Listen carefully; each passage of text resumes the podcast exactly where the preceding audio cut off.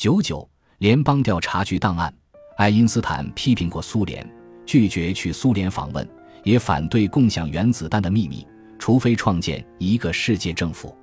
他从未参与研制原子弹的工作，对有关技术的机密信息一无所知。然而，他却无意中卷入了一连串事件。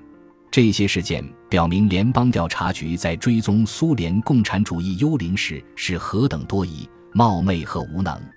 红色恐惧和对共产主义颠覆活动的调查最初还有某些正当的理由，但是到了后来，一些装模作样的调查变得与政治迫害无异。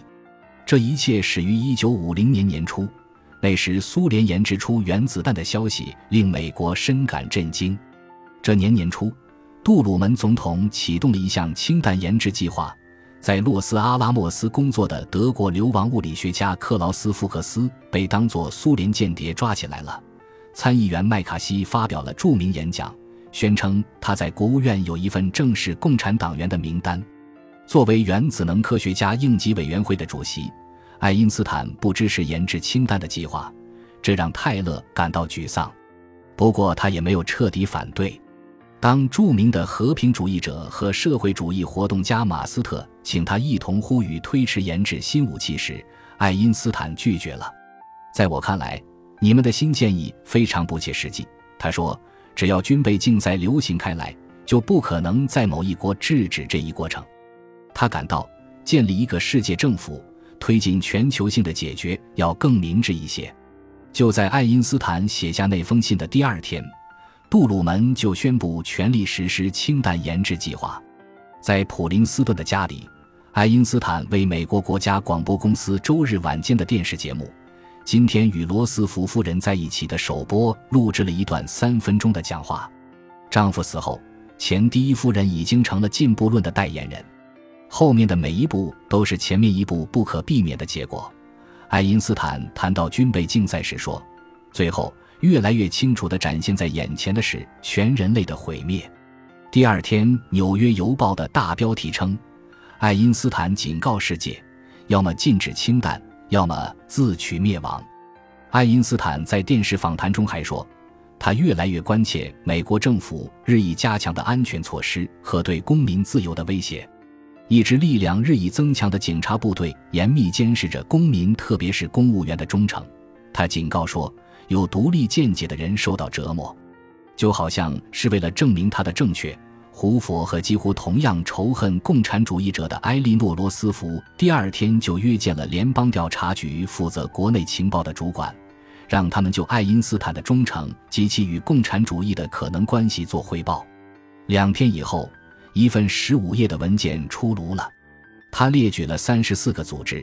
一些据称与爱因斯坦有过交往或以自己的名义支持的共产主义阵线，其中也包括原子能科学家应急委员会。他主要是和平主义者，可以看成一个自由思想者。这份备忘录不无仁慈地总结说，他既没指控爱因斯坦是一个共产主义者，也没有给他安上为破坏分子提供情报的罪名。事实上。没有任何东西能够把爱因斯坦与安全威胁联系起来。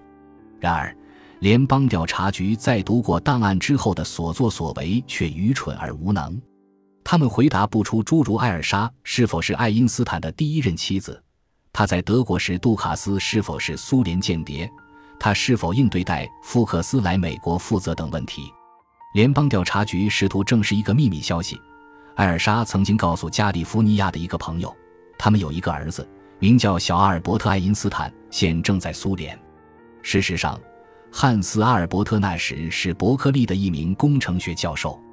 无论是他还是仍在瑞士疗养院休养的爱德华，都没有去过苏联。自从1932年弗罗辛厄姆夫人和他的女性爱国者们发表那篇文章以来，联邦调查局就一直在搜集与爱因斯坦有关的各种谣言。现在。可以从一份不断增加的卷宗中系统地了解那些材料，比如其中有这样的情报：有位柏林妇女寄给爱因斯坦一份关于如何在柏林买彩票中奖的数学图解，但没有收到回复，他便认定爱因斯坦是共产主义者。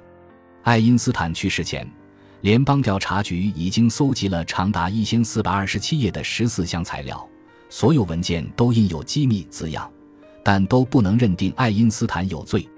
回想起来，关于爱因斯坦的联邦调查局档案最著名的，并不是他所记载的那些古怪的内部消息，而是一则有着重大关系的失踪了的情报。事实上，爱因斯坦曾经与一个苏联间谍交往，而毫不知情。但联邦调查局始终找不到此事的线索。这个间谍就是科年科娃，她和丈夫，也就是前面提到的那个苏联现实主义雕塑家科年科夫，住在格林尼治村。科年科娃以前是一个律师，能讲五种语言，对男人颇有吸引力。可以这么说，他作为苏联间谍，在战争期间的工作就是试图去影响美国科学家。马戈特把他介绍给了爱因斯坦，他在战时也成了普林斯顿的常客。不知是出于职责还是愿望，科年科娃与关居的爱因斯坦开始了一段风流韵事。一九四一年夏天的一个周末，他和几位朋友邀请爱因斯坦到长岛的一个别墅，他居然同意了，这出乎所有人的意料。他们带了煮鸡腿当午餐，乘火车离开滨州车站，度过了一个愉快的周末。爱因斯坦在海面上泛舟游弋，还在阳台上演算方程。期间，他们到一个僻静的海滩看日落，险些被一个不认识爱因斯坦的当地警察所拘捕。难道你不识字吗？这个警官指着一个不准擅自进入的标志，对爱因斯坦说。爱因斯坦和科年科娃一直保持着情人关系，直到1945年他51岁时返回莫斯科。他成功的把爱因斯坦介绍给了同为间谍的苏联驻纽约副领事，但爱因斯坦没有任何秘密可与之分享，也没有任何证据表明他愿意以任何方式帮助苏联人，而且他也拒绝了科年科娃提出的访问莫斯科的邀请。爱因斯坦与科年科娃的风流韵事和潜在的安全问题之所以会曝光，与联邦调查局的调查毫无关系。而是因为爱因斯坦在二十世纪四十年代写给科年科娃的九封情书于一九九八年被公之于众了。此外，苏联间谍帕维尔·苏多普拉托夫出版了一本相当轰动但并不完全可信的回忆录。他在书中披露科年科娃是一个代号为卢卡斯的特工。爱因斯坦的信是在科年科娃离开美国之后写的。他。苏多普拉托夫以及其他任何人都从未声称爱因斯坦向他们透露过任何秘密，不论有意还是无意。不过，这些信件的确表明，六十六岁的爱因斯坦依然能够含情脉脉地写文章，甚或向别人示爱。我最近给自己洗头，但做的不是太好。他在一封信中说：“我不像你那样细心。”然而，即便是对他的苏联情人，爱因斯坦也明确地说。他对苏联并非没有看法，在一封信中，他抨击了莫斯科带有军国主义色彩的五一庆祝活动。我关切地看了这些夸张的爱国主义表演，任何国家主义和军国主义的过度表达总会让他感到不舒服。当他还是一个孩子的时候，他就看过德国军队的游行表演，与现在他所看到的苏联别无二致。感谢您的收听，本集已经播讲完毕。喜欢请订阅专辑，关注主播主页，更多精彩内容等着你。